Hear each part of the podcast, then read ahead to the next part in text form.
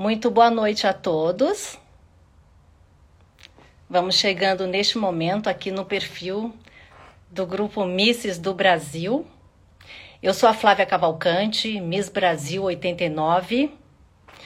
Eu sou uma das coordenadoras do grupo Misses do Brasil e tenho um prazer, maior prazer de conduzir mais uma live aqui para o grupo Misses do Brasil. Muito obrigada a vocês que estão chegando agora para acompanhar essa live mais que especial, afinal de contas é um tema super importante. O mês de janeiro já passou, mas a campanha Janeiro Branco continua por todo esse ano. Essa campanha tem como objetivo chamar a atenção da humanidade para as questões e necessidades relacionadas à saúde mental das pessoas. Os dados da Organização Mundial da Saúde, a OMS, relatam que o Brasil, vejam só, o Brasil é o segundo país das Américas com maior número de pessoas depressivas. Isso equivale a 5,8% da população. Atrás apenas dos Estados Unidos, que tem 5,9%. Olha só, a gente ocupa, para vocês terem uma ideia, além disso, a gente ocupa o primeiro lugar quando a questão é a prevalência de casos de ansiedade.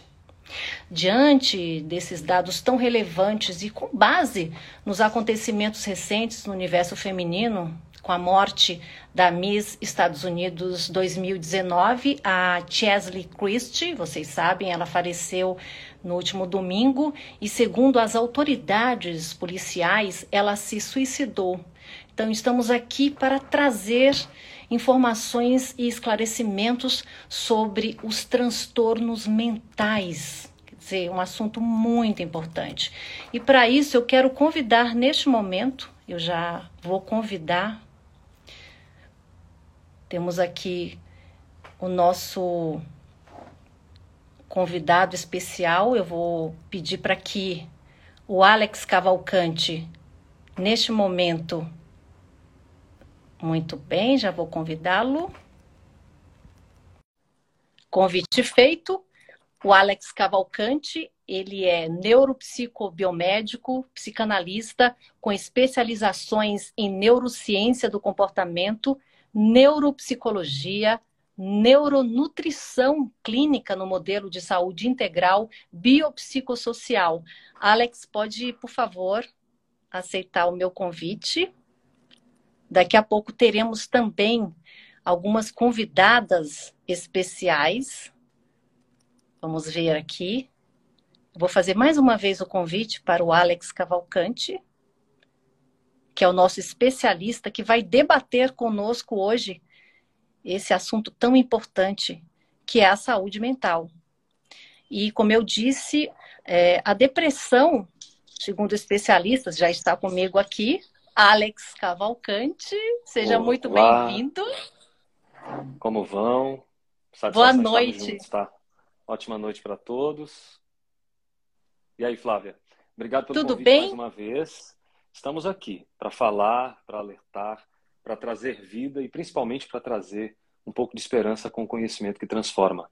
Eu fico feliz por isso e quero saudar, inclusive, a todos que prestigiam esse trabalho bonito que a gente faz, envolvendo saúde, envolvendo comunicação. Muito obrigado.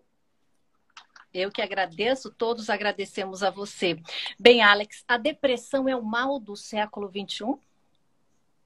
A depressão não é só o mal do século, como ela é Acho que o principal fator que vai gerar outros males do século, Flávia, se a gente observar que a depressão traz anedonia, que é esse termo que a gente sempre utiliza, que é a perda da capacidade de sentir prazer em coisas que a gente tem prazer no dia a dia. A pessoa gosta de cozinhar. A depressão, esse transtorno depressivo maior, ela deprecia tanto o humor e a motivação que ela passa a deixar. Então ela deixa de cozinhar, ela deixa de ser ou exercer as suas funções no trabalho, ela deixa de exercer suas funções dentro de casa, o que é causando aí dia a dia, mês a mês, outros males como divórcio, separação, compulsão alimentar, projetos de insônia e tantas coisas mais. Por isso que a depressão tem se tornado e até 2030 a gente vai ter um colapso disso. Isso já é estudo desde 2006 onde algumas revistas como a Nature, que era uma magazine importante sobre o tema, trazia a depressão como elemento trágico hoje do que a gente tem visto em saúde mental. Pós-pandemia, isso no mínimo dobra, Flávia. Eu imagino. Agora, o que, que desencadeia a depressão, Alex? Vamos lá. Uh, nas práticas clínicas, a depressão ela é associada ao transtorno de humor. Então, a depressão ela é sempre encarada como algo químico do cérebro, que a pessoa sofreu uma grande tristeza, um grande evento, e aí nessa situação de transtorno, ela se pega com baixos índices de serotonina, que é a química envolvida nesse processo, mas também a gente não pode esquecer que, além dessa visão química que nós temos sobre a depressão, a depressão também tem uma palavra muito interessante que eu queria deixar para quem nos acompanha hoje aqui. Gente, conectividade. Grava essa palavra. As conectividades neuronais, as sinapses das células de neurônio que compõem tudo que a gente chama de cérebro-mente, tudo isso fica desregulado, Flávia. A depressão é causada por um evento vivido, por vezes não compreendido, e esse trauma balança, sacode essas duas palavras que eu trouxe para você. Primeiro, pessoal, a química. E segundo, essa conectividade neuronal, vamos chamar dessa forma.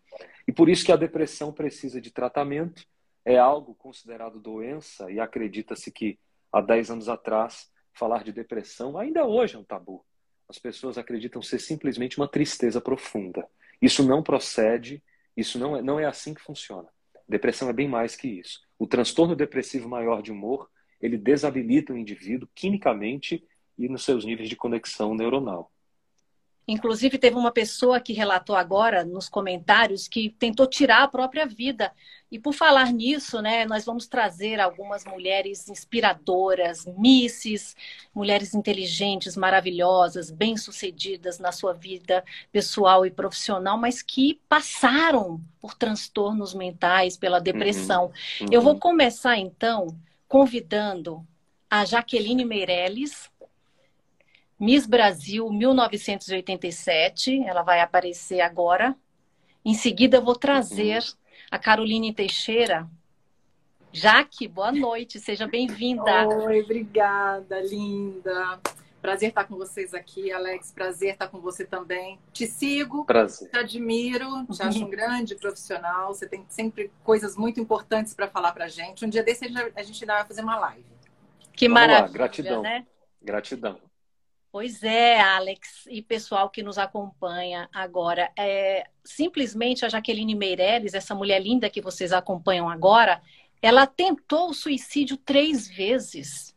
Foi uma fase muito difícil da vida dela e ela contou no livro da Coroa ao Cajado. Já que conta para nós rapidamente essa experiência difícil isso, na sua vida. É, isso que o Alex estava falando é, é, a pura verdade. A gente perde, perde o prazer da vida. Com relação à química, eu não entendo muito bem, mas sim, uma coisa que eu acrescento dentro da fala dele é que uma coisa que nos leva ao estado depressivo são as nossas escolhas. Aquilo que ele falou com relação à tristeza, à angústia, né, o não querer sair, o não querer fazer, está muito ligado com as escolhas. Quais foram as escolhas que eu fiz no passado que me levaram a esse estado de tristeza, de angústia e depressivo e é, também transformador de alguma forma, né, de uma forma psicológica e orgânica em outras doenças físicas, né, que a gente sabe que a depressão ela traz, desencadeia tantas outras doenças. E eu, quando eu entrei no meu estado de depressão, foi em 2002, foi de 2002 a 2008. É, eu não tinha ideia do que eu estava passando. E naquela época, ele falou em 10 anos, aí a gente volta a 20 anos, né? É, quando o médico me, me diagnosticou com depressão, eu não aceitei. Meu ex-marido também não aceitou. Ninguém aceitou. Por quê? É exatamente isso, é o preconceito, né? E quando se fala em depressão, se fala em remédios, em psiquiatra.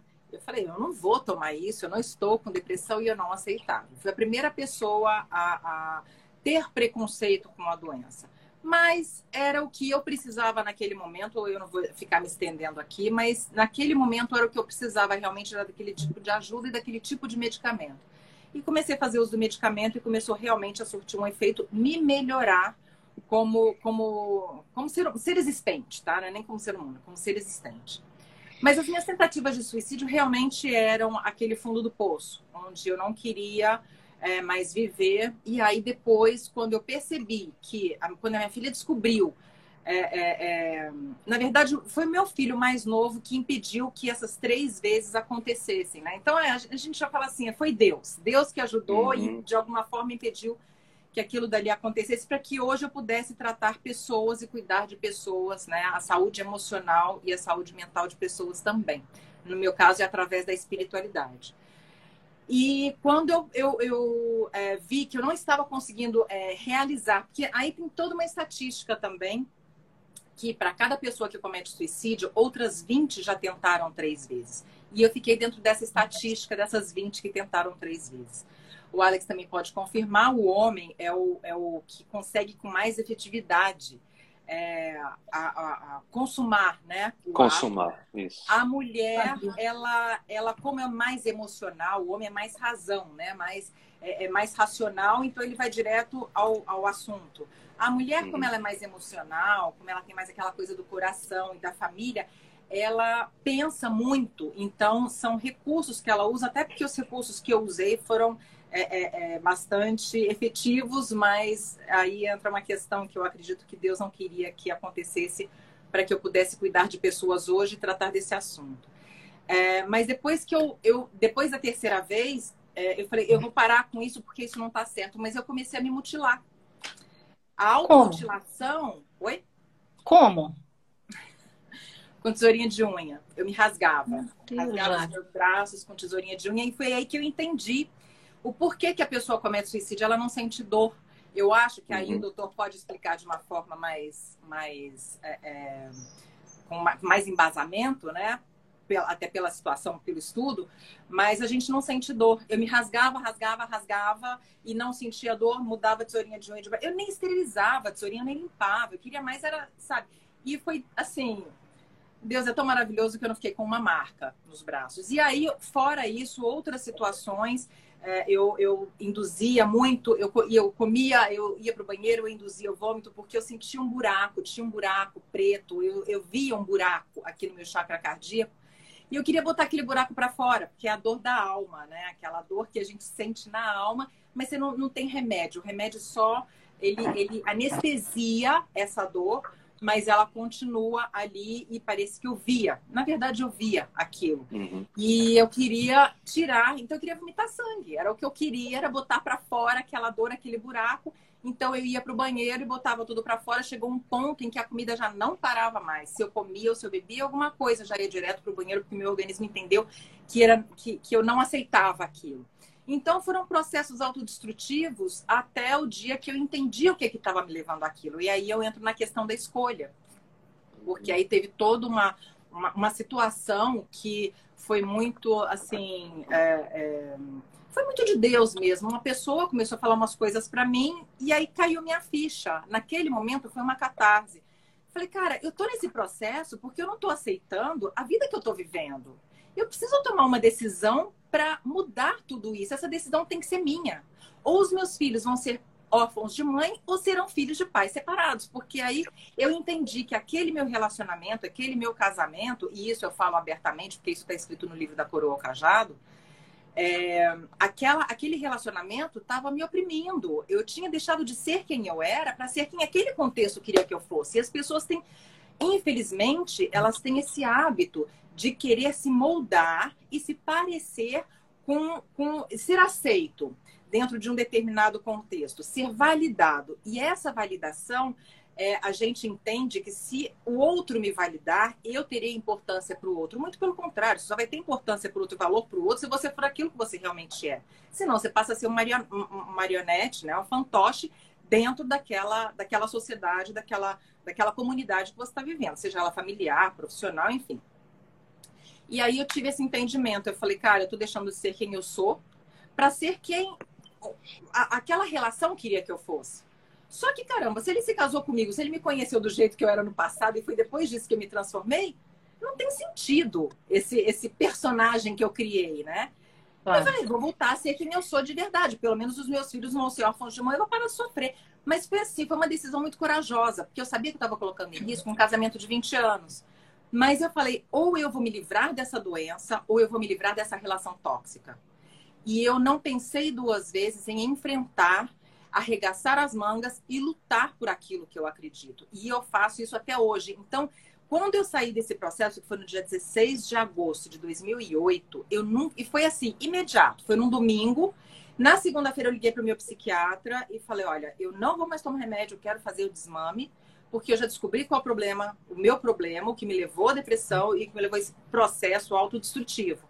Eu não quero mais isso para mim. Aí ele falou: não, mas vamos. Eu falei: eu não quero, eu quero desmamar. Desmamei e nunca mais tomei remédio, porque é uma questão de postura. Vai gostar de mim quem gostar de mim do jeito que eu sou. E não do jeito que o outro quer. Porque senão eu não, não consigo entrar na caixinha do outro, nem o outro entrar na minha caixinha. Eu vou ficar me espremendo para caber na caixinha do outro. O outro claro. vai ficar se espremendo para caber na minha caixinha. Não. São universos individuais vivendo relações paralelas. E a gente tem que entender, porque se o outro, o universo do outro, não compactua com as mesmas ideias, com o mesmo propósito, sabe, com, com a mesma é, construção que eu de vida, essa pessoa ela pode viver ao meu lado, mas respeitando e uma certa distância. Se não, pode viver junto comigo, debaixo do mesmo teto, todo mundo se respeita, todo mundo vive uma vida saudável. Então, eu acrescentando na fala dele, é, eu digo que ainda são as escolhas que nos levam a esse estado depressivo. Porque aí sim desencadeia tanto a química, é, baixa uma série de hormônios, de. Enfim, aí o doutor pode explicar melhor que eu. Mas hoje eu, eu, eu a, a minha o meu propósito de vida é salvar vidas dentro da minha experiência, porque quando uma pessoa fala assim, eu tenho depressão, eu sei o que ela está passando, porque eu também tive. Ah, Exato. porque eu tentei suicídio, eu sei o que você está passando, porque eu também passei por isso. Ah, eu, eu, eu, eu me, me, me agrido, eu, eu me mutilo, eu sei o que está passando, porque eu também passei por isso. Então, é a questão do viver e superar para depois acolher dentro de uma verdade. Uma vez eu fiz uma, participei de uma entrevista numa um bate-papo num programa de televisão que era sobre esse assunto. E aí tinha um psiquiatra lá e ele falou que a pessoa que tinha depressão, quadros graves de depressão, elas tinham que tomar remédio, elas tinham que ser internadas, amarradas em camisa de força, ficar em clínica. Barbaridade. Eu falei, caramba! Aí eu falei, não, escuta, então se você tiver alguém assim na sua família, essa pessoa vai ser vítima de, né, uma, uma, uma situação como essa, porque a pessoa. Então, a pessoa que não passou, ela não sabe interpretar aquilo. E eu, é, assim, sabe até interpretar de uma forma. É, dentro de um estudo, dentro de análises, né? Mas essa dor que quando a pessoa fala, não, eu sofri, eu sofro de depressão, olha, eu tentei suicídio, eu já, que nem eu vi que estava escrito aqui, é muito complicado, porque a gente que viveu, a gente sabe. E foi, e foi muito difícil, foram anos muito difíceis, uma dor muito profunda. Eu chegava a ter alucinações, eu tive todas as doenças emocionais decorrentes da depressão. É, anemia, é, é, é, anemia não, é, bulimia, anorexia, toque, é, eu era bipolar, síndrome do pânico, insônia, tudo, tudo, doutor, que você puder imaginar, eu tive. Que difícil. Então, Alex, é. então vamos ouvir o que é que o nosso especialista tem a dizer sobre o seu caso, né, Jaque? Olha, Jaqueline, primeiramente eu quero parabenizar pelo teu trabalho, parabenizar também pelo que você tem desempenhado hoje, utilizado a tua história de vida, as tuas experiências, tudo isso em prol de alguém. Eu queria lembrar para vocês também que alguém é algo sempre único. O indivíduo ele é singular. Eu tenho muito cuidado quando a gente abre a nossa boca para falar dos estudos da depressão, por exemplo, as intervenções medicamentosas, que têm os seus efeitos de forma muito bonita. Quando a gente fala de medicamento associado à terapia, tem pessoas que precisam estancar o sangramento, sim, e é fundamental, e você comprovou isso. Então, jamais, jamais entrando no modelo biopsicossocial, que é uma forma integral de saúde que eu atuo, eu descartaria os processos. Recentemente, agora, recebi formações em fitoterapia, uma coisa maravilhosa, o universo da natureza que me cerca sempre que eu pude entender e aproveitar. Inclusive, eu quero deixar uma dica aí, acho que não vou deixar passar essa, para quem tem sintomas de transtorno de humor, um chazinho, por exemplo, da erva de São João é extremamente bem-vinda e validada, inclusive, pela Anvisa. Então fica que as bom. plantinhas das nossas queridas amigas. Erva de São João, maravilhosa no combate e enfrentamento da depressão. Até combina. Mas, Jaqueline, a ideia que você me traz, e o relato é sempre muito verídico, a gente sente e sabe disso, é que a depressão é uma escolha, como ela é um evento, e como ela, inclusive, pode percalçar, ou seja, caminhar pelos mesmos caminhos. Eu escrevi, inclusive, agora há pouco aí no Instagram, uma frase muito interessante para quem quiser conferir. Eu falava que o mesmo caminho que te leva à depressão é o caminho que te faz sair dele. Talvez alguns profissionais não tenham tido essa experiência dentro de consultório, de prática clínica, ou numa análise, que é o meu caso. É, talvez as pessoas não perceberam ainda a, di a dimensão que é afirmar que, por questões uh, biológicas, como eu comentei no início aqui da nossa live, questões psicológicas que envolvem a subjetividade, a psique do sujeito, um evento não entendido, uma situação inconformada, onde desregula essa conectividade que eu falei, e uma terceira questão que envolve classicamente, claramente, o quesito social. Relacionamento traz doença. Relacionamento tóxico, família tóxica, um termo extremamente em alta. Mas esse estigma da saúde mental, repito, de 10 anos para cá ele começou a reduzir, ainda existe. Mas nós temos um estigma que tem reduzido cada vez mais. Como que aquela colega que nós vamos trazer de exemplo, acredito, no auge da sua carreira no Extra, fazendo apresentação, ganhando concurso, numa beleza, numa simpatia, eu observei e parei vídeos no estudo de caso dela e eu olhei os olhos, porque os olhos são a janela da alma. E foi naquele instante que eu percebi que a depressão ela é súbita e acontece subitamente por conta de uma decisão, uma escolha que você faz errada e por vezes onde colocar o pé onde não deveria colocar. Então eu queria só assim frisar algo bem importante.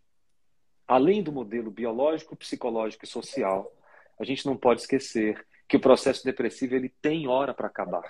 Tem gente que fala, mas a depressão não tem cura? Como que você pode falar algo assim? A gripe tem cura? Bom, se a gripe tem cura, nunca mais pegarei gripe. É isso? Porque uma vez gripado, nunca mais gripado? Não, gente. A gripe é uma resposta do sistema imune a um vírus, um patógeno que, de repente, adentrou nos organismos, nos canais. Então, é uma guerra que acontece, é uma circunstância que acontece. Eu sei que tem gente ouvindo, pelo menos pacientes minhas aqui, e que tá, está atravessando situação difícil, em distimia, inclusive, que é um transtorno depressivo mais intenso, onde realmente a síndrome do pânico acompanha. Então, são circunstâncias que, se a gente não tiver um olhar integral. Repito, um olhar integral. Não é porque o relacionamento não está bem que ela está em depressão. É, não é porque ela está comendo muita farinha de trigo, açúcar, pouco abacate, banana, potássio. Não é só isso. É que não é ausência apenas do triptofano, porque a gente tem ausência desses elementos importantes para a produção da serotonina, que é um neurotransmissor que ajuda. São integrais esses valores é uma, é, uma, é uma deficiência de suplementação de enzimas importantes biológicas, de um sono que recupera, mas é uma psique confusa que não entende os eventos da vida real.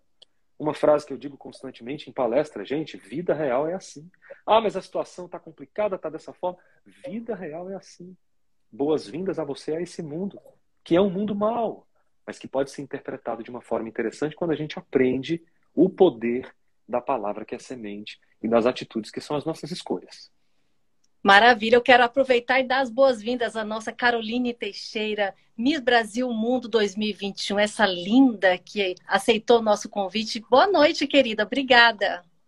Boa noite a todos. Também já vou aproveitar para agradecer por, pela, enfim, a oportunidade de eu estar aqui com vocês. Já é uma honra e poder contar um pouquinho sobre a minha trajetória, que envolve com certeza a saúde mental.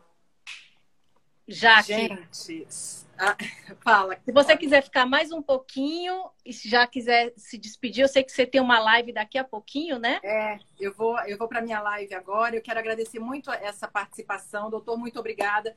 Depois eu gostaria de trocar contato com você para a gente fazer uma live também no meu canal Ressignificando a Vida, que é para onde eu vou agora. Que eu tenho uma, uma uma live muito bacana para fazer agora com uma pessoa que é dependente química, que foi dependente química e que hoje salva vidas também.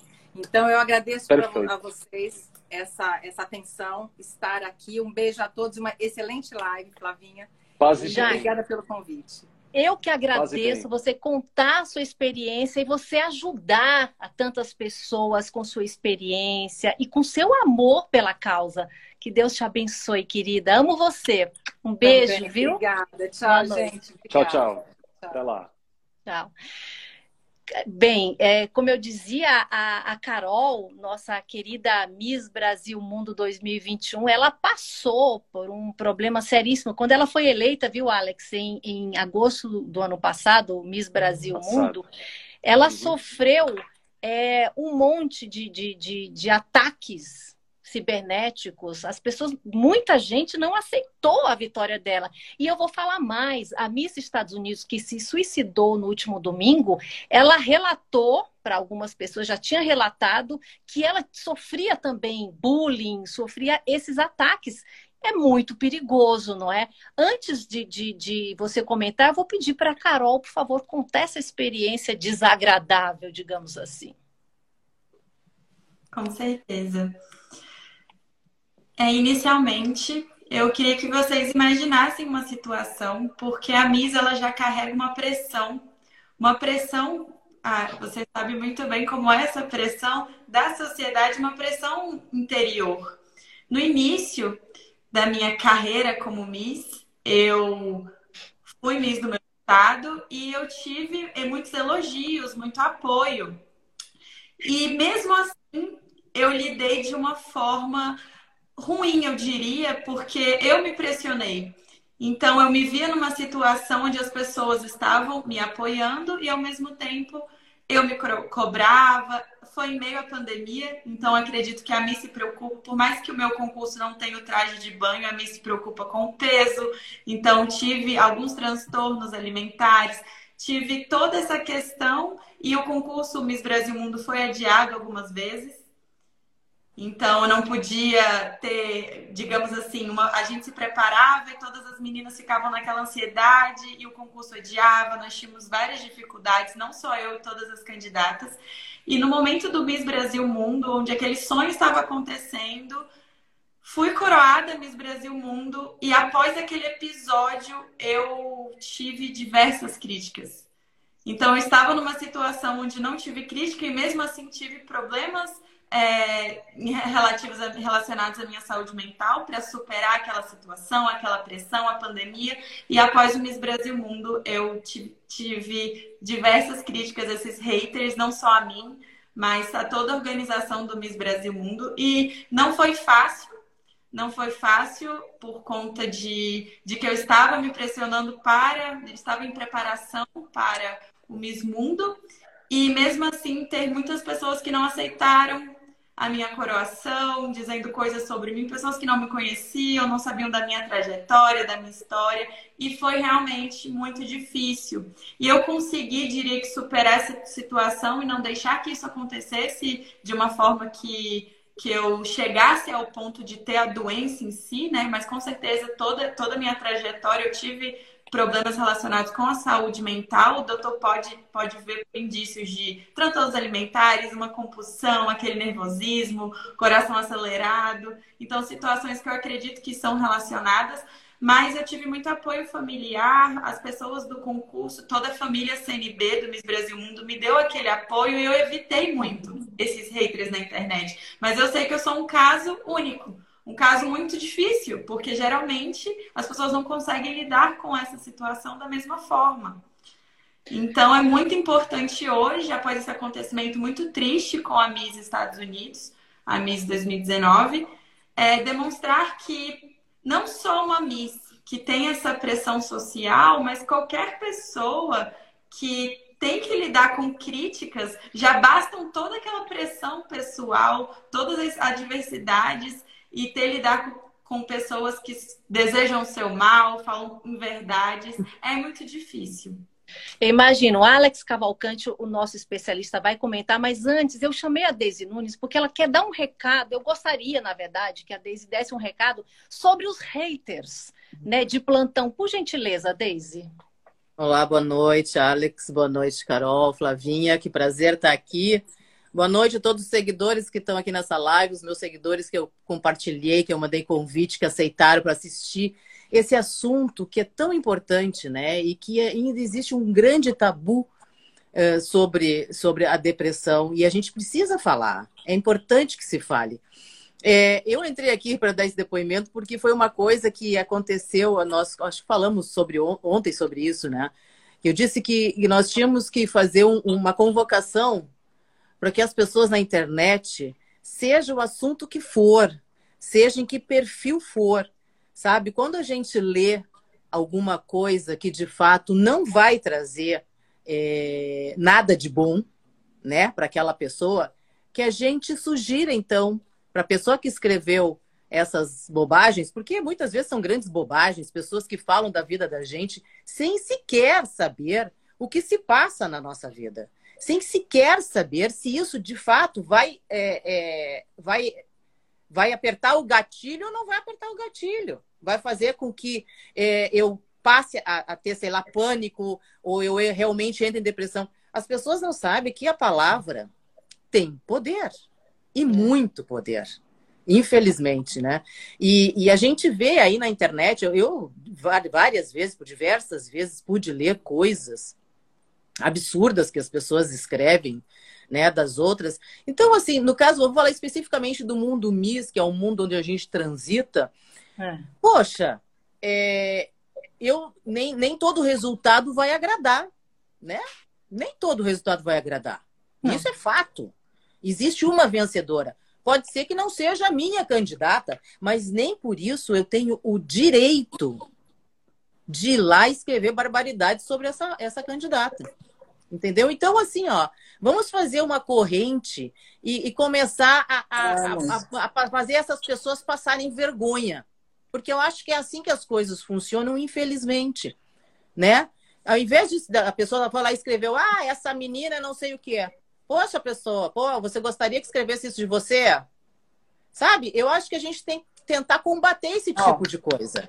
Não dá mais só para ler e dizer, ah, não é comigo. Tô lavando minhas mãos aqui porque não é comigo. Não. Se mexeu com uma, vai mexer com todas. E tem que ser assim. E a gente precisa combater isso. Né? Porque eu, assim como eu não gosto de ler nada negativo a meu respeito, eu também tenho que pensar, eu também tenho que me colocar no, no lugar daquela pessoa que, que recebeu essa mensagem negativa e dizer, poxa, será que eu gostaria de ler aquilo ali? Não, né? Então eu vou chamar a atenção. Eu vou chamar a atenção daquela pessoa ali que escreveu. Porque não é possível tem que ter empatia, se colocar no lugar do outro. Agora eu vou pedir para o nosso especialista Alex Cavalcante para comentar a situação da Carol Teixeira e, da, e o comentário da Deise Nunes, nossa Miss Brasil 86. Isso não é fácil. É, é. Esses haters têm causado transtornos seríssimos psicológicos Muito. em muitas pessoas, Alex. Olha, Flávio, eu queria parabenizar, viu, Deise? Seu projeto, a sua fala, suas palavras certamente são sementes incríveis. E tudo que a gente vive, Carol, nessa nossa jornada, primeiro você está lindamente de parabéns, porque atravessar uma situação dessa tóxica, e eu sempre falo que veneno só faz mal quando a gente bebe, certamente você está muito bem. Isso é bom, isso merece ser celebrado. Né? Quando a gente encara a realidade dessa vida real que eu trouxe, a gente precisa entender que nem tudo na vida vão ser flores, mas também não precisa ser veneno. Então, o veneno ele faz mal quando a gente bebe. Isso é uma verdade universal, é uma máxima muito comentada, mas que ela carrega um fundo de verdade fabuloso. A Daisy traz um tema associado aos haters. Obviamente, eu atravesso por isso todo dia. Meu Deus do céu. Sério? Eu... Não, imagina. As pessoas elas só dão o que elas têm. Uma outra frase que eu posso deixar de reflexão aqui é que a gente só dá o que a gente tem. Ninguém dá ao trem aquilo que não tem. Isso é mágico, porque quando eu entendo isso, eu mudo a raiva que eu tenho ou a tristeza por uma palavra especial que eu chamo de misericórdia, compaixão, que é ter é, é ter misericórdia pela miséria ou compaixão da miséria alheia. Então, olhar para alguém que se manifesta com comportamentos miseráveis não, não pode me causar, de alguma forma, um certo mal-estar, apesar de que é difícil você ser alvo de calúnias e muitas vezes até uh, troquei o R pelo R, o L pelo R. Acabou. Alex, um comunicador trabalhando com saúde, errando, e dali, e vai embora. Um exemplo. Então, o que, que eu posso decifrar? Entendam o que eu vou dizer agora, que é uma lacuna importante de reflexão. Atenção aqui. As redes sociais, os canais. Eu tenho uma empresa de comunicação, algumas pessoas sabem disso. A gente atua com neurobusiness. Então, comunicação, a gente tem que fazer ela de uma forma quase que impecável. E hoje a moda é fazer impecável, só que humanizada. E o que acontece é que a internet ela deu voz a um sujeito. Ela deu voz e o peito a peito, tete a tete não acontece. Eu lembro bem que 15 anos atrás, você fazia uma palestra, entrava numa sala de aula e sempre existiram aqueles que, porque estão machucados pela vida, porque foram violentados, querem atacar. Lembra que a melhor defesa é o ataque? Ataque. Ah, nossa, essa menina, essa beleza me incomoda. O que é que eu faço? Eu preciso fazer alguma coisa, porque eu estou morrendo por dentro. Vou atacar, vou caluniar, vou falar, vou gastar o meu tempo fazendo isso. Quando eu faço isso, eu tiro dentro de mim o podre que eu tenho e deposito na vida de alguém. Eu acho que isso, gente, a mãe dele, a mãe dela não ensinou em 30, 40, 50 anos. Não vai ser você que vai ensinar essa educação, essa ética. Se ele não aprendeu dos 20, do, do zero até os 25 anos, 32 anos, que é a idade de rei, é 25, 35, a grande estatística, é, você não vai conseguir fazer isso. Então, o que você precisa, na verdade, é entender algumas premissas ou princípios. O primeiro deles, viu, Carol? Veneno só faz mal para quem bebe. Desculpa, amigão. Fabrica suco verde, porque veneno não dá, cara. Né? Quando eu dava palestra e vinham essas questões presenciais, frases como: Ô pessoal, é, só um pouquinho, eu queria convidar o colega que está aqui. Você consegue vir aqui explicar para a gente isso? Porque eu acredito que você deve ter alguma coisa aí. Quando eu exponho um colega na palestra, no auditório que faz isso, é porque o cara já me encheu o saco em alto grau. Mas era um em 500. Hoje em dia, se você tem ali nas redes sociais e você fala, eles se juntam porque é um clube, é uma coisa que gera dopamina. O que pouca gente sabe é que o ônus de se esconder atrás das redes sociais esconde o caráter. É o famoso, tu não é mulher suficiente para falar isso na minha cara. Tu não pode derramar um veneno desse aqui para mim. Tu derrama porque tu se esconde atrás de um anônimo. Porque se tu se falasse realmente, eu chamaria isso de crítica. Então, o hater, ele se esconde, ele não é ninguém, ele é algo que é feito para depreciar. No mundo uhum. depressivo. Você imagina o futuro de alguém que está no mundo depressivo e que vive depreciando pessoas. O futuro não pode ser bom de uma criatura dessa. Então, Coitado. eu estou tentando minimizar. É o, é o que eu quero chamar, porque eu estou tentando chamar a atenção de vocês para perceber que a gente só dá o que a gente tem. O maior exemplo da minha vida se chama Jesus Cristo de Nazaré. Eu não esquecerei de cada palavra nobre. Palavras nobres que quebravam o cerco. Se era sábado, e de repente um homem estava precisando ser curado e eles diziam: Tu vais fazer alguma coisa no sábado, tem que descansar. E Jesus lacrava, como diz hoje aí, né? Por acaso vocês comeram hoje? Vocês estão vestidos? Vocês estão bem? Pois esse homem não está. Mas como ousas tu fazer uma coisa dessa? Ele fala: O que é melhor? Eu falar com vocês ou dizer para esse paralítico levanta e anda em pleno sábado e o paralítico levantar? Porque, meu amigo, aprenda uma coisa na lei de Moisés: a vida é maior do que a lei. Quando a gente entende o poder da palavra, que é vida, toda palavra de morte cai por terra, gente. Não existe palavra mais poderosa do que a palavra de vida. Mas nós, com brechas emocionais, com sistemas instintivos reptilianos, os chamados, a própria amígdala cerebral na neurociência produz esses estímulos de forma pouco pensada, porque ela está longe do neocórtex. A amígdala fica no centro do cérebro. O neocórtex fica na região frontal motora, preferencialmente à esquerda. Então, quando a gente processa a informação, a gente vê e diz: Mas essa informação é muito idiota, por que, que eu estou depreciando com isso? Quem é essa criatura que não tem nada a dar? O que, que eu posso fazer, então, para elevar minha saúde mental e fazer a diferença? Negativo. Levanta, sacode a poeira e dá a volta para cima, dá a volta por cima. A frase da Flávia, que ela sempre diz, e eu amo quando ela fala isso. Então, talvez, gente, entender alguns princípios, e vocês me perdoem aqui, eu estou verborragicamente rápido para dar tempo e o máximo de tempo de informações, eu gostaria que a gente entendesse de uma vez por todas princípios de combate. Porque os princípios de combate, primeiro a gente vai armado, mas a gente vai protegido por, pelas nossas armaduras. Qual armadura você tem dado para esse mundo hostil, ácido? Qual é a sua tribo? Que tipo de palavra você devolve? como que você vai fazer para tirar esses estímulos emocionais que depreciam na crítica e colocá-los lá no neocórtex dizendo só um pouquinho. Juntando as minhas redes, eu tenho 500 mil seguidores, eu comecei com 5. Isso tem três anos e eu estou ajudando mais gente do que essa pessoinha que não sabe lá Deus o que é está fazendo. Eu não ganho nada para gravar vídeos e ter mil podcasts no Spotify. Tem comentários todos os dias, são 400, não dou para responder nem 40. Quem é essa criatura, meu Deus? Eu é, não podia lógico. ser nada, podia ter formação nenhuma. E, gente, já chega. Não precisa ter certificado algum se eu tiver a bandeira do amor, da caridade, da empatia, do conhecimento. Não interessa. Então, se as pessoas estão querendo dar aula para Rabino, porque se escondem atrás de um avatar, estão querendo pregar, estão querendo ensinar, dizer o que é certo e o que é errado, sem evidências científicas e também espirituais. Porque uma árvore é conhecida pelos seus frutos. Não dá fruto algum, não abra sua boca para falar de ninguém. O que você faz para a vida de alguém? Nada? Pois eu faço algo, então não fale de mim. Coisas que a gente tem que entrar no embate do combate. Pensem nisso. O que nós temos é muito maior do que o que está no mundo. O que nós que temos é muito maior do que o que está no mundo. Essa é a mensagem, esse é o momento, e isso tem que ficar muito claro no coração e na mente de cada um de vocês.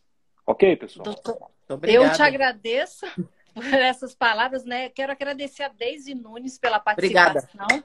Vamos entrar nessa, vamos entrar nessa corrente, Deise. Essa vibe. Nessa vibe, tem um monte de gente, viu, Carolzinha, que, que quer abraçar aí essa campanha da Daisy e vamos sim, vamos dar a volta por cima e vamos deixar esses haters destruir a gente, não. Daisy, Nunca. obrigada. Beijo, obrigada, boa noite a todos. Boa noite, querida. Carol, muito obrigada. Bem, Beijo. Você é demais. Tchau, Carol, Carol, eu quero aproveitar e desejar muito boa sorte no Miss Mundo, agora no mês que vem, né? Em, em, março, você está nas finais. Olha que maravilha, foi selecionada. É, e a gente está numa torcida para que você traga essa coroa aí, viu, linda? Fala aí suas últimas Muito palavras. Convite, esse assunto foi essencial. Queria parabenizá-los por essa iniciativa. Obrigada. Nós Beijo, é que agradecemos, minha linda, maravilhosa. Você é demais. Obrigada. Bem, que Alex, bom. você viu que o assunto é denso. Eu já fiz o convite aqui para minha próxima é, participante aqui, a Rosane Muniz, nossa querida Miss Rio de Janeiro Mundo 1987. Rô, boa noite. Obrigada pela participação. Boa noite. Obrigada a vocês por essa pauta linda apesar de tão difícil, né? Mas fundamental e necessária que seja conversada, dialogada, pensada. Muito bom. Ô, Rô, fala, fala o teu currículo rapidamente para o pessoal saber aqui. Ai, olha, eu sou aquele tipo de pessoa que ama viver e ama a alegria de viver e gosto de, assim, é, de me aventurar de descobrir novos caminhos, de buscar novos caminhos. Então, essa é uma das coisas que é muito difícil. Sempre foi muito difícil as pessoas entenderem como que eu tinha depressão, porque eu sou aquela pessoa que, que chega e gosto de levar alegria, né? Sou muito comunicativa, sou da área de comunicação. Então, eu trabalhei com teatro, eu trabalhei com, com jornalismo. Hoje eu trabalho na área de jornalismo, mas mais na área acadêmica como pesquisadora nas artes cênicas. Eu sou doutora na, na área de cenografia dou aula em pós-graduação em algumas universidades. E aí, olha só que engraçado, né? A gente vai buscando caminho e eu trabalho com figurinistas e tem um projeto meu que eu nominei de Designers à Beira do Abismo, onde eu pego os profissionais e coloco eles naquele impulso. Eu falo assim: qual é aquele momento onde você pegou o trabalho e que te dá aquela angústia? Aquela maior angústia que você fala, meu Deus, por que, que eu aceitei isso? Eu não vou conseguir fazer. Eu tenho que voltar atrás. E aí a gente trabalha esse sentimento e materializa em um traje. E tem, ou uma performance, tem vindo coisas maravilhosas. E ao longo, isso veio quase que intuitivamente pela minha história, pela minha é, história de dor que eu tive. E aí a gente vai começar lá para trás, né? Eu estou falando um pouco do agora. Então, acho que tudo isso vai traçando a nossa vida, fazendo com que a gente entenda, e eu fui entender que não é à toa que eu buscava a angústia de cada um, porque eu buscando a angústia de cada um, eu também estou tratando a minha angústia, né? Eu estou tentando entender essa minha angústia. Então, para voltar lá para trás, é, eu fui Miss com 18 anos e, e, diferente das histórias aqui contadas, eu não me, preocupava muito com o que o outro achava de mim. Apesar de necessitar do outro, né, a gente como modelo, atriz, Miss, sempre você está uh, ah, submetida ao julgamento dos outros. Mas eu sou de família muito, muito, muito simples, com um pai muito, muito, muito machista, que não aceitava de jeito nenhum a minha profissão e que achava que era um meio muito, né? Enfim, tinha preconceitos com o nosso meio. Então, o meu caminho é o contrário. O que me incomodou mais não são os outros, sou eu mesma. Eu sou muito perfeccionista e eu não aceitava um mínimo erro de mim. Então, é, eu acho que é muito importante quando a gente entende o quanto que eu acolho os meus próprios limites. Isso tem sido uma descoberta muito importante para mim. E descobri que eu tinha, sempre tive essa, essa, essa tendência, né? então não sei falar da parte química, que o doutor pode dizer melhor, mas eu, eu sinto na minha família, que tem vários quadros depressivos, assim, que vinham do nada. Eu busquei muito a orientação espiritual, com 20 anos, eu fazia parte de um grupo, cantei. É, a gente fez sucesso, viajou pela Europa inteira. Banana Split, viu? O Banana Split, a Adriana Colinha, Andréa Reis, outras bichas maravilhosas. E eu não entendia, doutor, porque olha só, a gente fez sucesso, eu não era cantora, nós era, eu fazia preparação para ser atriz, eu era atriz que cantava. E hoje eu tenho até é, essa rouquidão de, de cordas vocais que se machucou no acidente, que eu vou contar. Mas, enfim, a gente foi para a Europa, fez sucesso. E quando a gente. O show era maravilhoso, eu sempre tive uma presença de palco muito bacana, comunicação com a plateia, fazer show para 30, 40 mil pessoas, numa alegria imensa. Quando acabava o show, André e Adriana Mel, todas iam sair para jantar, para dançar, e eu ia pro hotel, não queria ir para lugar nenhum. Eu falava, não quero, eu ia para o hotel, ficava chorando, em depressão, dizia que eu não estava fazendo aquilo direito, que eu não era cantora, como é que eu estava cantando, que eu não era perfeita, por que, que aquele público estava querendo autógrafo meu? Eu falava, como assim? Quem sou eu para dar autógrafo? Eu me culpava do sucesso que estava fazendo. E, e eu queria morrer. E eu falava, não, eu não quero, eu quero morrer. Até que no fim de semana, as meninas é, foram viajar, a gente morava junto, a gente trabalhava junto e morava junto, e elas foram viajar para casa dos pais, e eu nesse fim de semana não queria ir para o Rio de Janeiro, para os meus pais, moravam em São Paulo, e elas falaram, Rô, você não vai ficar sozinha aqui, você vai com a gente para São Carlos. E nós fomos para elas me protegerem com medo do que eu poderia fazer, porque eu estava num quadro depressivo, mesmo que eu não reconhecesse, que eu falava, não, é só, eu sou assim, é a minha característica, eu gosto de ficar sozinha. E eu fui. Só que eu falava tanto que eu ia me jogar na frente do caminhão, que eu ia eh, atravessar a rua, eu nunca tive a coragem. Mas chegou lá, fui convidada para andar de ultraleve, e era profissional, piloto. A gente saiu para voar, e aí a partir desse de um momento do meio, eu não me lembro mais, minha amiga irmã Andréa Reis estava aqui comigo.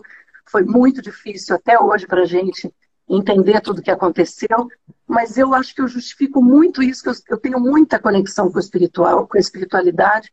Não era a minha hora, mas eu sofri um acidente muito sério, o ultraleve caiu do nada, de 40 metros de altura, não se entende por que caiu, não tinha falha técnica, o piloto era profissional, enfim. Eu tive edema, edema cerebral, embolia pulmonar, fiquei em coma muito tempo, fui entubada, quebrei tíbia, perônio, fêmur, coluna, e aí dos 20 até os 45 eu tive muita dor.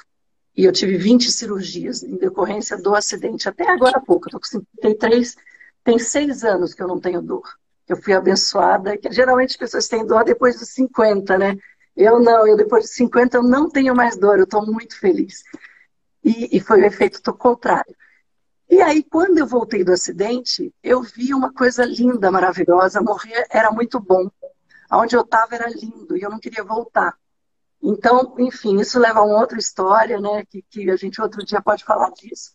Mas pois. eu lembro que era muito lindo e que me chamaram, né? E hoje eu sei, eu não lembro, mas a minha mãe disse que entrou, minha amiga irmã Mel e Adriana falaram para minha mãe: entra na UTI e não adianta chamar ela de volta para o trabalho, porque elas falavam: você tem show, vai, volta, que a gente tem que fazer show. Eu adorava público, eu adorava estar no palco. Então elas imaginavam que isso ia me trazer de volta. Só que ao mesmo tempo eu tinha essa culpa. Então eu não me mexia, eu estava desacordada. E aí, quando a minha mãe entrou e falou que o meu sobrinho tinha nascido, disse que na hora saiu uma lágrima de mim. Olha. E se não acordasse naquele dia, eu ia ter que ter feito traqueostomia, e eu, minha voz não ia voltar mais. Enfim, é, eu acordei. E, e ainda me emociona, lógico, que a gente fala que meu sobrinho me salvou e tudo mais. Esse é um quadro. Eu quero falar do último quadro, porque o que, que aconteceu, doutor? A partir daí, eu tenho todo um trabalho espiritual, eu voltei com essa alegria de viver mais forte ainda, falando que eu tive esse presente de voltar à vida, de poder passar essa alegria para os outros, de viver, de, né, de aprender cada vez mais. E aí consegui, continuei seguindo minha vida, aprendendo sempre. Eu sempre gosto de me superar. Só que aconteceu que em 2014, mais ou menos, eu estava no doutorado, entrei no mestrado na USP, eu sou doutora pela USP, e é um lugar muito difícil também a vida acadêmica. Eu achei que a hora que eu conseguisse, que eu estivesse com pessoas de um nível intelectual bacana, ia ser uma divisão tão maravilhosa que eu não ia precisar mais viver algumas decepções e algumas coisas que aconteceram em outros níveis da minha vida. E mera ilusão. É, a intelectualidade, a, a moral, a ética não está ligada tanto ao conhecimento, ela está ligada a índole do ser humano, a formação, a educação. Então, acho que é muito importante quando vocês falaram da empatia, né? E, e de como a gente tem que é, olhar e entender o que acontece. O que, que aconteceu? No, durante o doutorado, é, eu sofri uma cobrança muito intensa, é, teve um processo de disputa que beirou o bullying, e, e e eu entrei num quadro de depressão de novo, só que eu não acreditava e não percebia isso. Porque como eu trabalhei muito a espiritualidade, eu sentia que os meus pés não estavam no chão. É, desde, desde depois do acidente.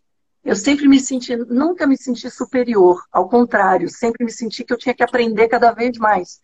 Mas eu sentia uma saudade de um lugar que eu não conhecia. Eu falava, eu não sou desse mundo, eu tenho saudade desse outro lugar que eu não sei qual é. E os meus pés pareciam que não estavam no chão. E eu achava que isso era porque eu tinha conexão com a espiritualidade.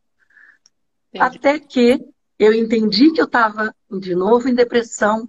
E eu não entendia por quê, porque com uma vida maravilhosa, 25 anos de casada com o melhor homem do mundo, com uma filha linda e maravilhosa de 15, 16 anos, agora com 17, quase 18, bem realizada na profissão, em tudo. Eu falava, como é que eu posso, como é que eu posso ser ingrata? Então eu também me culpava de não aceitar estar em depressão. E aí eu fui buscar uh, um neurologista, comecei a fazer um tratamento com remédios a princípio, descobri que eu também tenho déficit de atenção, então o equilíbrio do humor e o foco me ajudou muito, mas foi um trabalho espiritual, um trabalho de curso de sensibilidade que me fez entender e aí que eu chego no agora, eu saí desse quadro de depressão no segundo semestre do ano passado. Então ele durou aí de 2014 até 2021, sendo que eu renasci, uh, eu me sinto renascida em março de do... em junho de 2020, quando uma amiga me pediu para escrever uma história de superação para esse livro, 21 histórias de superação. E foi quando eu contei a história do meu acidente, que foi uma superação. E aí, quando eu revivi essa história, eu falei, gente, eu, eu, tô, eu tô de novo nesse quadro. Aí foi aí que eu percebi. E aí eu comecei a buscar ajuda, e aí agora eu escrevi um capítulo esse ano num outro livro que é chamado é, O Livro da Inspiração. E aí nesse livro eu conto sobre a depressão. E eu acho que hoje eu, eu vejo assim como eu estou me acolhendo mais. Então, assim, hoje eu descobri como é importante o equilíbrio é, entre o físico, o emocional, a razão, a mente a emoção. Então, eu era muita emoção ou muita razão. Eu não tinha o meio do caminho. Então, é nessa busca que eu estou do equilíbrio entre a minha razão e a emoção. E eu percebi que esse estado de flutuação, né, de estar flutuando, era porque eu não estava com os pés no chão. Eu não estava aqui mesmo. Então, hoje eu me sinto aterrada. E foi assim, uma coisa é impressionante como essas descobertas são de um dia para o outro. Né? Ah. E assim, hoje eu sinto meu pé como se tivesse uma raiz, me sinto presente nesse mundo. E eu achei essa pauta linda, maravilhosa. E a importância de vir aqui porque é um processo diferente, né? Do não do outro, tempo de mim mesma, me quebrando tanto. E também ah, exposta ao outro filho. Que história, não é, Alex Cavalcante? Comenta para nós. Eu quero dar as boas-vindas à Patrícia Godoy, que daqui a pouco quer te fazer uma pergunta para a gente já finalizar daqui a pouquinho. Por favor, Alex Cavalcante, comenta essa história incrível. Olha, incrível, né? Cada história, é, eu ouvi os comentários aqui, as pessoas falam disso, que, que Cada um carrega uma história. Eu gravei recentemente um podcast, publiquei no canal do YouTube sobre que respeite a história de alguém e veja o que acontece. É algo fabuloso quando a gente compreende que a vida é mais importante do que as obras, mas as obras são importantes também. E deixa eu falar uma coisa legal assim. É, quando a gente fala de propósito de vida, a gente fala de medos e desejos. Né? Falar de saúde mental, resumidamente, seria medos e desejos os desejos que nos impulsionam a uma pulsão de vida, usando um viés aí da psicanálise, e os medos que nos depreciam e vão para essa pulsão de morte, para essa coisa mórbida, para o não ser, para o não existir, por não querer. Mas eu tenho dinheiro, tenho casamento, tenho família, tenho carreira, tenho nome. Por que isso acontece?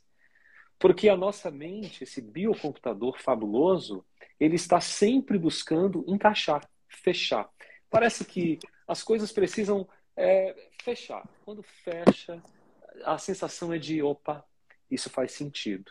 E talvez vocês me perguntem, mas uh, Alex, por que, que não fecha essa conta que me dá esse sentido? Né? Rosane trouxe assim de uma forma muito leve, ao mesmo tempo extremamente objetiva, porém profunda, a tua história, a tua narrativa. Eu queria parafrasear algo importante do Sartre, que foi, obviamente, um grande pensador francês que eu gosto bastante, nesse viés, não importa o que a vida fez de você, o que importa é o que você faz com o que a vida fez de você. Sofri um evento. O que, esse evento pode me ensinar? Só um minuto. Vocês me dão licença que eu sofri um evento agora. Esse evento, ele, ou ele me acaba ou ele me restaura. Deixa eu ver o que, que vai acontecer com isso aqui. Então, tem pessoas que pegam esse evento, que diferente da abordagem que nós tratamos com o Jaque e com a Carol, ele traz um evento que ele é de supetão. E às vezes ele nem se manifesta e ele nem me mostra o que ele quer. Simplesmente é um vazio, uma anedonia, como eu mencionei no começo dessa live. Eu perco a capacidade de sentir prazer em questões que antes eu sentia. E isso vai além de uma química, de fato. Só que um tratamento, repito e repito mais uma vez, um tratamento químico para estabilizar níveis de neurotransmissor, quando esse tratamento é focado por exemplo, nos, uh, nos inibidores de recaptação de serotonina, que são os medicamentos, que eu não quero citar vários nomes aqui, os benzodiazepínicos para ansiedade e os medicamentos de depressão controlados, que, sem preconceito, fazem um belíssimo trabalho.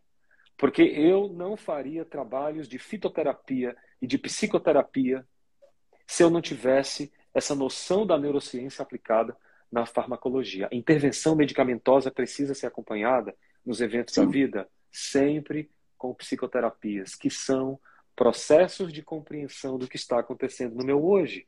Que evento foi esse, meu Deus do céu? Que vento foi esse? Vamos voltar à nossa frase aqui, gente. Vida real é assim. Somos como quem corre na floresta e de repente várias flechas vêm na nossa direção e de repente somos atingidos. E algumas crianças não são atingidas, outras foram atingidas e morreram enquanto as flechas vinham e as crianças subindo numa montanha e de repente você é acertado em cheio ali. É sorte, é azar, culpa sua? Vida real é uhum. é assim. A flecha vai e ela pode me acertar. O que eu faço com esse evento, o ressignificado que eu dou para ele, o ato de buscar no processo terapêutico e encontrar, gente, isso faz toda a diferença. Não dar vazão ao conhecimento, que é o que a gente está vendo aí, uma live dessa, ninguém pode sair. Olha as histórias ricas que tem. Mas, infelizmente, as pessoas julgam coisas mais importantes. Cada um tem a sua escolha. Sobretudo, é apenas uma das milhares que estão acontecendo que são edificantes. Mas nós escolhemos uma coisa muito interessante. Gravem essa mensagem, que eu acho que vai ajudar a tomada de decisão de quem não consegue decidir, fazer, escolher. Gravem o que eu vou dizer aqui. O cérebro não quer gastar energia. Gastar energia significa pensar no que aconteceu. Gastar energia significa ouvir palavras que são um tanto quanto difíceis. Gastar energia significa aprender. Gastar energia significa ouvir mais do que falar. Para alguns, simplesmente falar é mais fácil, então eles preferem falar, porque ouvir gasta energia. Gastar energia é tudo que o cérebro não quer, porque o cérebro é primitivo. Ele vai gastar energia para se reproduzir no sexo, ele vai gastar energia para se alimentar, fator nutricional. Somos seres que precisam de nutrição, nutrição emocional, nutrição de todas as formas, emocionais e psíquicas, e ele vai se proteger do predador. Lembrem-se disso quando bater aquele velho problema.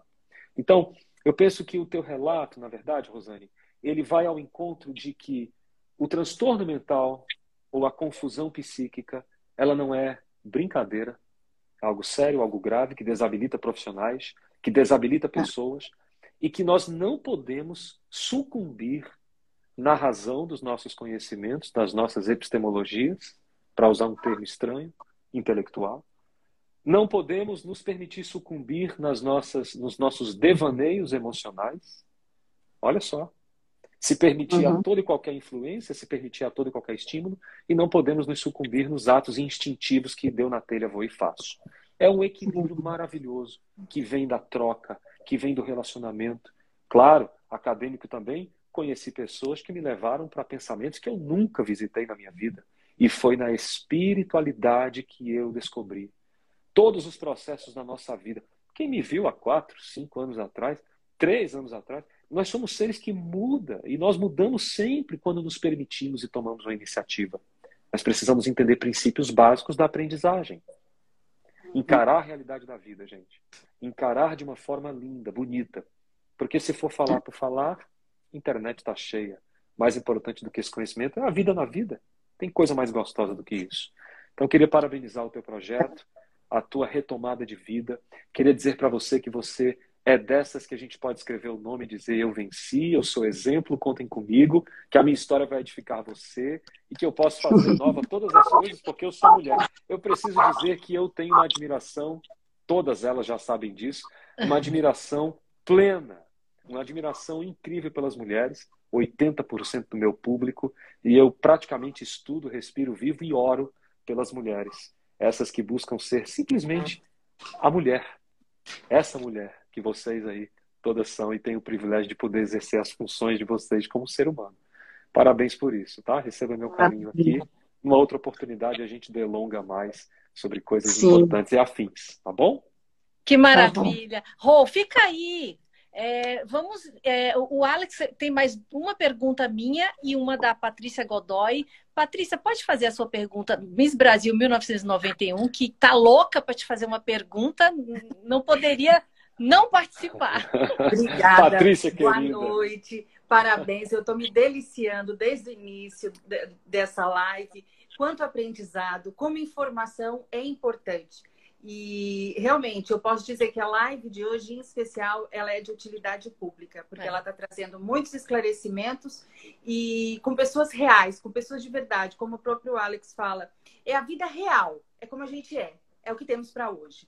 E no decorrer, são tantas coisas que eu gostaria de comentar, mas pelo adiantado da hora, eu vou tentar ser bem objetiva. Mas antes eu queria só é, pontuar umas coisas, algumas coisas que eu ouvi e que eu primeiro quero parabenizar.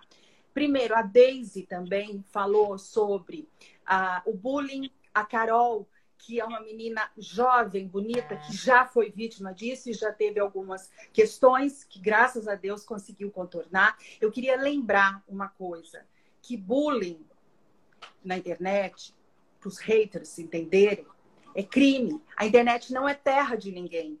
Existem recursos para se conseguir chegar a aquela pessoa, a Com aquele certeza. criminoso.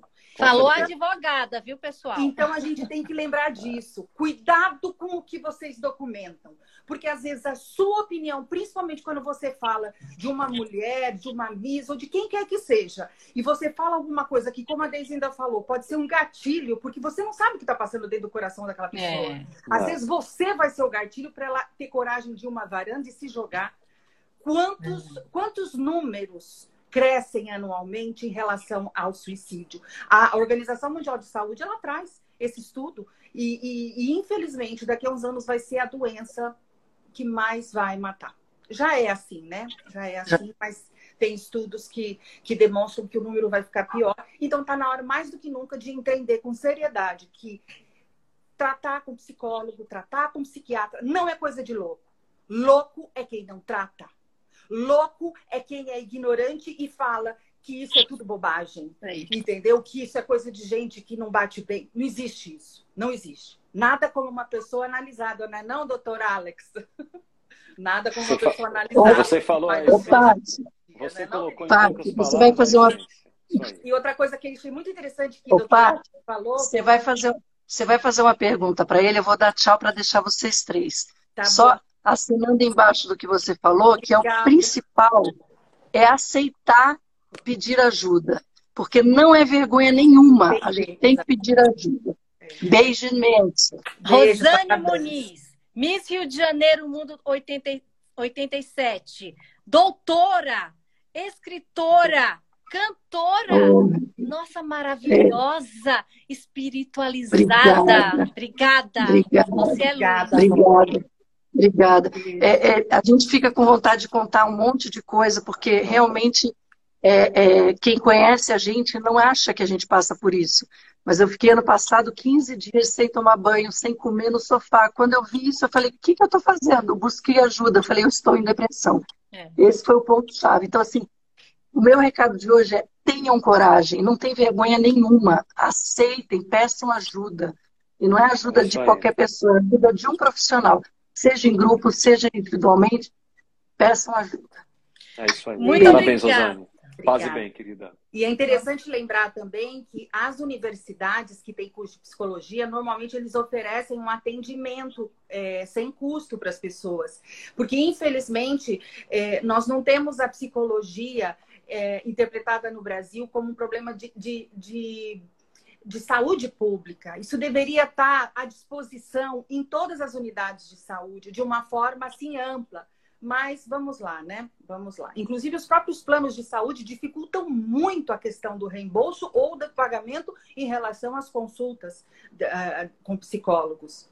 Bom, é, também, para chegar na minha pergunta, a boca fala que o coração está cheio, é, e muitas vezes essas, que, essas questões de, de, de, desses haters, é, como o doutor Alex falou do veneno né, que eles têm, é, também eu já ouvi falar que é um veneno, o veneno essa maldade, essa, essa, essa coisa ruim que a pessoa tem e, trans, e trans, traz para fora, ou por palavras, ou por, é, por é, escritas, enfim, é o, o veneno que ele dá para alguém, mas os efeitos são nele. Ou seja, ele fala mal de uma pessoa, lógico que também respinga, de certa forma, na pessoa, mas seguindo o manual o tutorial que o próprio doutor Alex falou, como reagir diante de, de, de, de situações da internet né, que não são positivas para se reforçar. E é uma coisa que realmente demonstra quem está precisando mais de ajuda, que é quem está com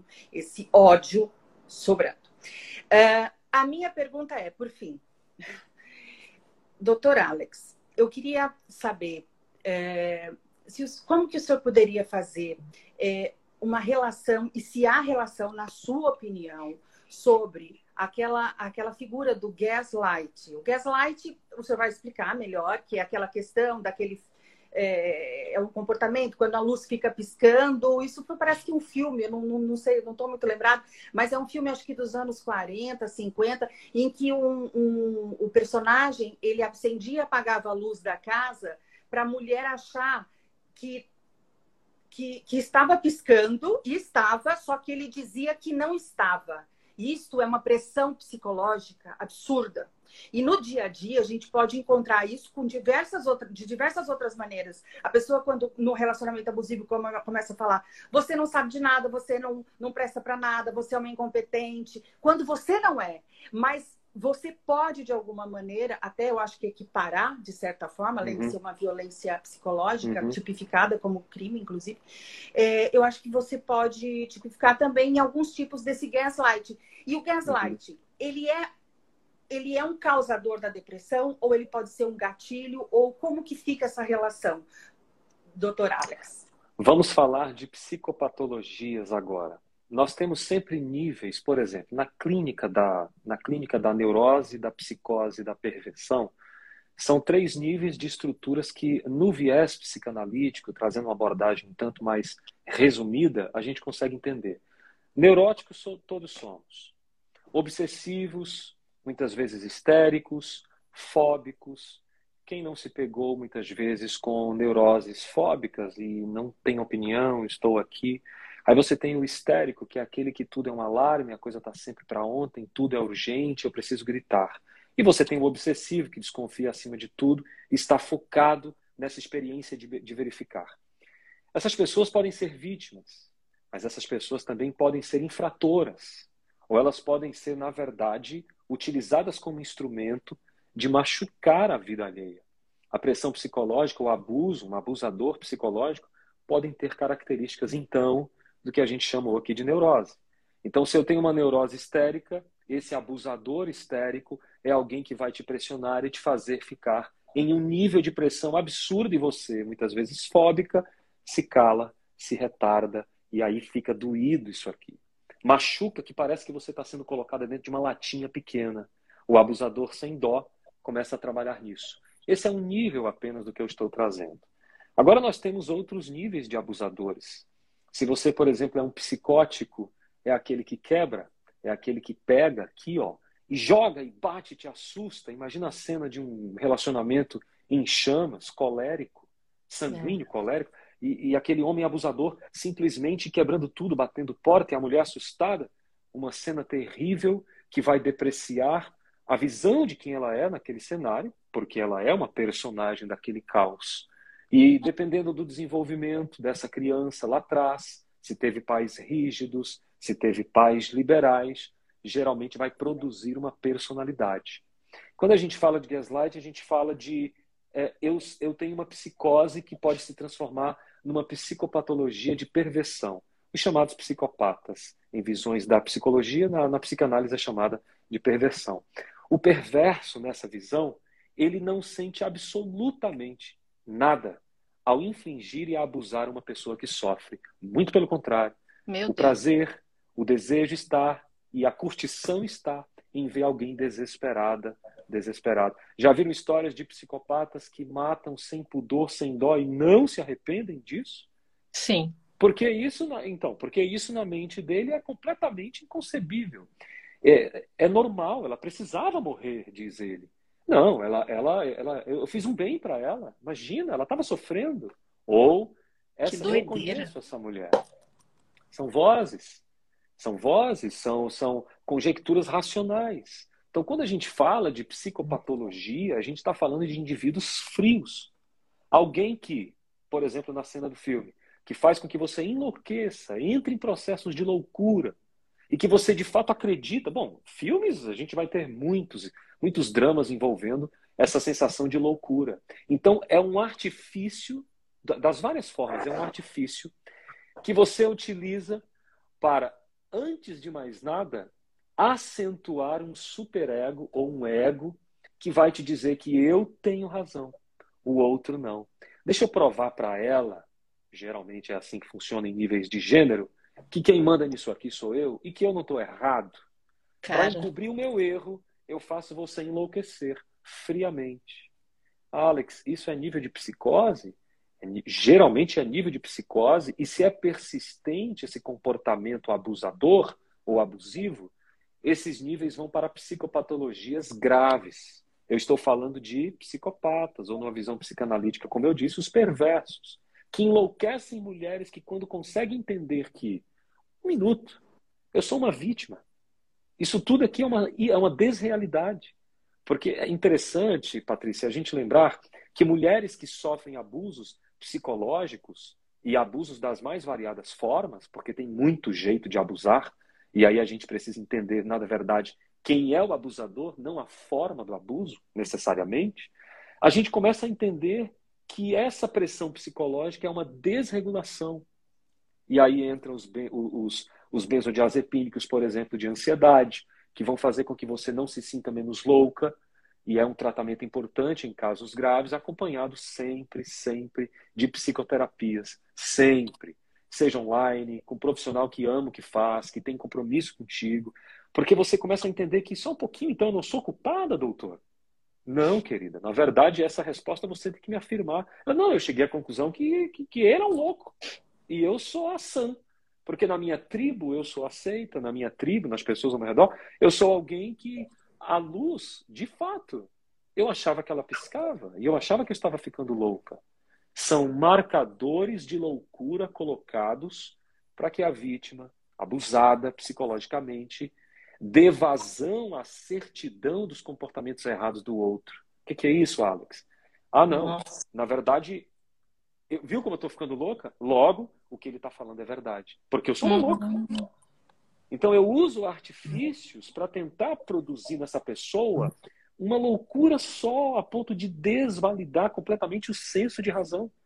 Estás louca, mulher? Tá falando bobagem? Eu nada. Tu viu lá nada? Isso não acontece. Então, na cabeça do abusador, para fechar esse cerco, a gente diz assim: eu preciso, no pensamento racional dele, eu preciso fazer com que ele, com que ela eu estou usando o gênero feminino porque a maioria dos casos, estatisticamente, é isso que acontece. Eu preciso fazer com que ela é, é, desvalide as suas palavras. Porque eu, eu, não posso cair em erro, eu não vou errar. Eu estou certo. E o ego dele é tão o forte. O narcisismo também, doutor? Completamente. Caso, na, sempre são narcisos? Nem sempre, nem sempre. Mas o narcisismo, ele é... Na verdade, a mulher já sabe disso quando ela começa um relacionamento. Porque o narcisismo ele não se esconde no primeiro dia de namoro. Né? Agora, tem um outro transtorno chamado histriônico da personalidade, que esse pode ser, de alguma forma, escondido por um tempo. O transtorno histriônico é aquele transtorno que a pessoa é o centro das atenções. Você vai no restaurante, tem uma mesa de 10 pessoas, só dá ela. O vestido mais chamativo é o dela. A história mais legal é o dele. O cara mais rico, mais vistoso, é ele. O cara que Coisa chata. tem razão extremamente chata, Flávia. E eu penso que essas pessoas estão aí, no mercado de trabalho, nas torres, elas estão aqui em Florianópolis, elas estão aí em São Paulo, elas estão no estão Nordeste. nos hospitais, desculpe interromper, estão, elas nos, estão hospitais, nos hospitais, elas estão e nos os poderes, tribunais, isso. tribunais, poder judiciário, poder legislativo, poder executivo, é. no mundo. Tem um, um, um, pesquisador, você sabe que os Estados Unidos eles estudam tudo quanto é país, estudaram a corrupção brasileira no viés da neurociência. E perceberam que a maioria dos políticos tem, obviamente, o que não é surpresa para ninguém, eles têm desvios neurológicos ou psicopatologias inseridas ali. Então, as nossas câmaras de deputados, nossos plenários, eles estão repletos de pessoas cheias de fobias, de transtorno da, da histriônico, da personalidade, é, o borderline, por exemplo, que é essa coisa de viver sempre na borda, vou sempre nos limites, muito parecido com a bipolaridade, né, Flávia? Que a gente Isso. já discutiu na outra live, que é uhum. é esse transtorno de humor que uma semana eu tô legal, né? Na outra eu não tô. O borderline, num dia, ele altera. Ele, ele tá bem, daqui a pouco não tá, recebeu uma mensagem, ficou feliz. 30 minutos depois, o border já tá lá no limítrofe de novo. Então, os limites dessas pessoas, para abusar e para achar que estão, uh, eu diria, com a razão, é para abafar o ego e que esconde muita sujeira dentro da alma de cada um deles. É tão forte, eu já atendi pacientes assim, que eles não conseguem sequer abrir os olhos quando contam as atrocidades. Porque fede, cheira mal, é perigoso. E isso é algo que a gente está vendo solto aos quatro ventos. Mulheres que não sabem disso continuam achando que são loucas e que a culpa é delas. Por isso que é importante a gente trazer essa informação. Justamente. Maravilhosa o seu tocante. Foi extremamente profundo. Muito bom. É, como diria o próprio Alex Cavalcante, eu tô de cara com, com essas informações. Realmente é impressionante a gente descobrir como funciona a mente humana e que quantas pessoas aqui relatando na, nos comentários que passaram por uh, relacionamentos abusivos é assustador mesmo. Bem, para a gente encerrar, eu peço que a Patrícia Godoy continue comigo aqui, por favor, Alex. Já estamos tomando muito do seu tempo, mas para a gente encerrar, é a depressão, né, que esse mal do século, tem como a gente evitar e a gente pode atuar, né, melhorar é, ao redor, né, ao nosso redor, as pessoas que convivem com a gente, a gente pode dar uma melhorada na situação? Como, como que é isso?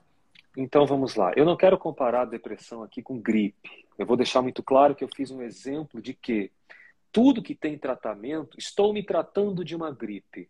Ok. A gripe tem cura? A gente fica com essa incógnita, né? Muitas vezes é difícil de falar, porque se eu disser que tem cura, eu não pego mais gripe, né? E se eu disser que não tem cura, então o que, que a gente pode refletir? Ah, aquilo que não vai bem na nossa vida, e a vida é feita de montanhas altos e baixos, assim como a paisagem, a gente precisa entender o nosso aqui e o nosso agora. Eu faço meditação clínica com alguns pacientes online, 30 minutos, eles vêm. Alguns fazem só a psicoterapia, onde fala, onde escuta, recebe aconselhamento. O que, que ela está fazendo naquela hora? Equilibrando um momento de dor, entendendo uma situação que está incompreendida e que vai desconectar e conectar coisas erradas no que a gente chama aqui de aspectos neurológicos. De fato, o poder do pensamento é tão forte quanto a química, até maior.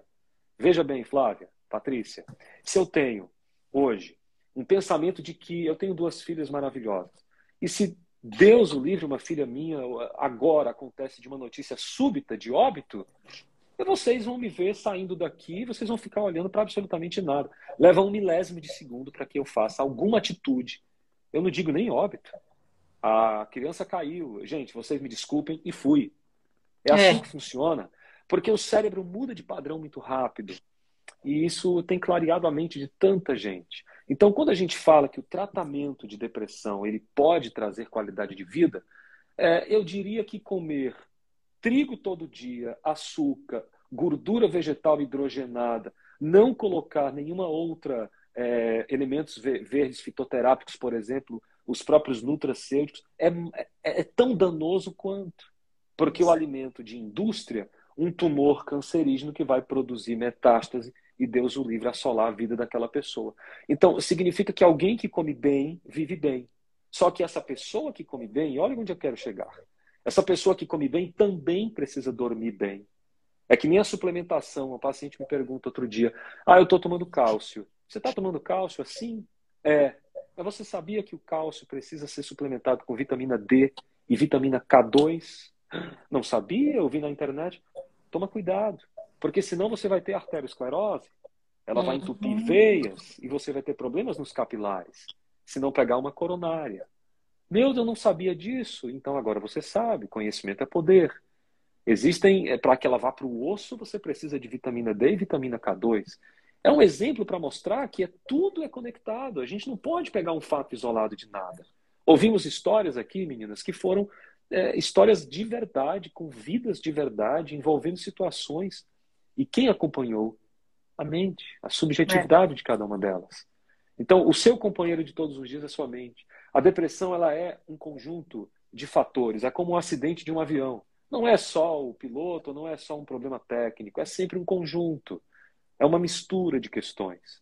Agora, se eu puder deixar uma palavra sobre esse transtorno depressivo maior, que vai ajudar de forma prática, primeiro entenda que vida real é assim. Entenda que ninguém dá ao trem aquilo que não tem.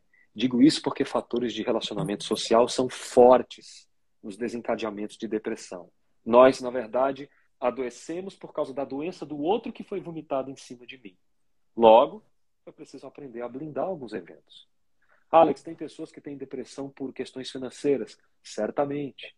Ele não vê saída. Hoje eu recebi um rapaz que mandou uma mensagem: quer morrer, quer se matar, não aguenta. Isso vem todo dia e a gente vai fazer intervenção de urgência. Por quê? Porque não entendeu, na mente dele não há mais saída. Quando a gente fala que o sujeito se corta, é que a dor é menor. Vocês viram? do que a própria dor psíquica. É. Não há nada que doa mais do que, por exemplo, a dor do coração partido. Já viram essa dor do coração partido? Sim, sim. O mesmo neurônio da alma. Dor dói, rasga, e a pessoa quer fazer qualquer coisa para não sentir aquilo. Uns vão por esporte, outros vão, infelizmente, para fazer malfeitoria sobre si, vão se machucar a ponto de tentar expulsar um sofrimento que é interior. Então, quando nós olhamos para alguém, observe onde é que estão os depressivos amanhã, numa sexta-feira às 10 da manhã. Elas estão andando de carro, elas estão no trabalho, são doenças silenciosas. Hoje, por exemplo, eu fui ao mercado, Comprei coco, água alcalina, verdura pra caramba, castanha. E eu me deparo feliz com aquela alimentação, sempre converso com as pessoas. E eu peguei uma operadora de caixa simplesmente. E aí uma colega olhando para ela, a outra também, a analista chegou para mim e falou: Nossa, Alex, o que, que ela tinha? Eu falei: Depressão. É assim que funciona. É. Não é mau humor, não é uma funcionária ruim, não é uma pessoa que simplesmente está mal paga. Em tempos de pandemia, ela está trabalhando, ela está bem ela sofre de depressão, classicamente. O movimento da mão, as pálpebras caídas, uma distimia, uma sensação de é, tudo vai dar errado. E nesse momento, a gente tem que ter um olhar de compaixão. Verdade. Um olhar de compaixão e saber que aquele mau humor daquela menina ou daquela mulher que te agrediu muitas vezes, que te tratou mal, porque eu fui maltratado, eu tenho que entender como funciona. Ninguém dá ao trem aquilo que não tem. Por favor, não esqueçam disso. A gente fala muito da frase do Gandhi, seja você a mudança que você quer para o mundo. Mas primeiro, aqui, no mundo não, aqui pertinho. Para quem está perto, do lado. Dê bom Exato. dia já, de bom tamanho. Pergunte como vai. Né? O que se chama também dos invisíveis, que são as pessoas que a gente quase não dá bola. É, que seja a caixa do supermercado, o porteiro, são pessoas que estão no nosso dia a dia. E as pessoas Rotina. precisam lembrar que depressão, ela não é só aquela tradicional, né, doutor, que fica na cama prostrado. Isso. A não. pior e mais perigosa, pelo que eu aprendi, inclusive é com é palestras aí. do senhor, isso. foi aquela depressão que se esconde atrás do sorriso. Isso. Essa é aquela que a é. pessoa, de repente, se suicida e fala, mas ela não deu sinal. Nenhum sinal? Como assim? Estados Unidos. É importante entrar nesse assunto. É importante entrar nisso, que casa bem. Agora, só para concluir, lembre-se do modelo biopsicossocial entre parênteses, espiritual. Vocês viram que todos os exemplos é espiritualidade. Eu tenho um projeto, meninas, que eu trabalho dentro de empresas levando saúde mental corporativa, produtividade e por aí vai. Sabe o que, que os empresários estão me dizendo? Demorou. Isso aí, cara, Ótimo. agora precisamos implantar isso, precisamos fazer palestra. Maior produtividade. Porque eu preciso, é. a palavra espiritualidade está na boca da maioria deles. A Morgana, por exemplo, que é a nossa assessora, está no Rio Grande do Sul expandindo empresas, levando os projetos de saúde corporativa. Alex, todos os empresários aqui das associações querendo saber isso e falando da tal da espiritualidade, que é um diferencial que eles não estão vendo em lugar nenhum. Como que eu não vou introduzir uma espiritualidade num processo de saúde integral para a empresa aumentar o patrimônio, o capital intelectual dela? São as pessoas. Tem coisa mais importante do que isso? Não tem? Tirando as pessoas, mobílias, móveis e concretos. Nada mais. Nada. Não fica nada. As pessoas são mais importantes que as coisas. Você vê. Olha, isso é interessantíssimo. Afinal de contas, em tempos de pandemia, né, as pessoas é, eu costumo usar esse termo, doutor Alex, Patrícia e o pessoal que nos acompanha. As pessoas estão zoadas, né? É, então, é, fora termo. da casinha, né? É. Então, um, enfim, um projeto como esse é maravilhoso. É. Vamos então emanar alegria. Vamos, por exemplo, cumprimentar os invisíveis, como a Patrícia citou. Vamos dar um bom dia. Talvez a gente melhore um pouco com simpatia, com um bom dia, com um pouco de atenção à vida dessas pessoas que muitas vezes, como bem disse o Alex Cavalcante, podem estar depressivas, né? Então, vamos levar alegria para o mundo. Eu quero agradecer imensamente ao nosso querido Dr. Alex Cavalcante, ele que é neuropsicobiomédico, psicanalista com especializações em neurociência do comportamento, neuropsicologia, neuronutrição clínica no modelo de saúde integral biopsicossocial, por sua participação maravilhosa aqui na, nessa live falando desse assunto tão importante que é o mal do século, transtornos é, mentais, a depressão. Muito obrigada pelos seus esclarecimentos e por essa participação tão especial e tão importante. Foi para mim, foi para mim, sim. Patrícia. É, endossando as palavras da Flávia, para deixar a palavra para o senhor para fazer o fechamento. É, a Flávia ela resumiu o seu currículo, porque é um currículo diferenciado e a gente está, nós estamos muito honradas de ter contado com a sua presença hoje aqui. Eu tenho certeza, a live, muitas pessoas entraram e ficaram porque elas entenderam que o conteúdo ele é um conteúdo prático e o conteúdo que a gente pode absorver para o nosso dia a dia para facilitar a gente vencer os nossos desafios. Muito obrigada, parabéns mais uma vez, parabéns Flávia pela condução e também para todas as meninas que participaram e agradecer porque elas abriram o seu coração, elas trouxeram a sua é, intimidade é, de uma forma muito leve, mas elas compartilharam isso. É, um, é vencer também, né? Porque é se aceitar né? e poder compartilhar de alguma forma é uma superação. Muito obrigada, obrigada pela oportunidade. Muito linda. Vocês tem um dizer muito legal na Bíblia que fala que um coração leve formoseia o rosto. Olha o rosto dessas mulheres que bonito. Porque quando a gente tem essa leveza interna, tudo acontece. Mas eu quero agradecer o carinho de sempre. Eu sou alguém que ama, eu sou alguém que vive, que quer deixar uma, uma marca. Ser famoso não me interessa, porque a fama passa. Ser importante é legal, porque a gente é importado para dentro da vida de alguém. Isso faz uma diferença danada, não é verdade? Eu fico à disposição quantas vezes forem necessárias. Sou um homem incansável e, mais uma vez, eu quero agradecer todo o respeito, todo o carinho e a oportunidade da gente cumprir essa missão de vida, né, meninas? Uma missão de vida mesmo, tá bom? Paz e bem para vocês, eu desejo. Vamos em frente. Juntos somos nós. Muito obrigada. Nosso Alex bem. Cavalcante, diretamente de Florianópolis, Santa Catarina. Um beijo para sua família. Gratidão. Patrícia Godoy, minha companheira Obrigada. aqui do Grupo Misses do Brasil. Quero agradecer a Desi Nunes, a Carol Teixeira, a Jaqueline Meirelles e também a Rosane Muniz. E, claro, ao pessoal, todo o pessoal que nos acompanhou aqui, um beijo especial para vocês, que são muito importantes para nós. Super obrigado. Boa noite.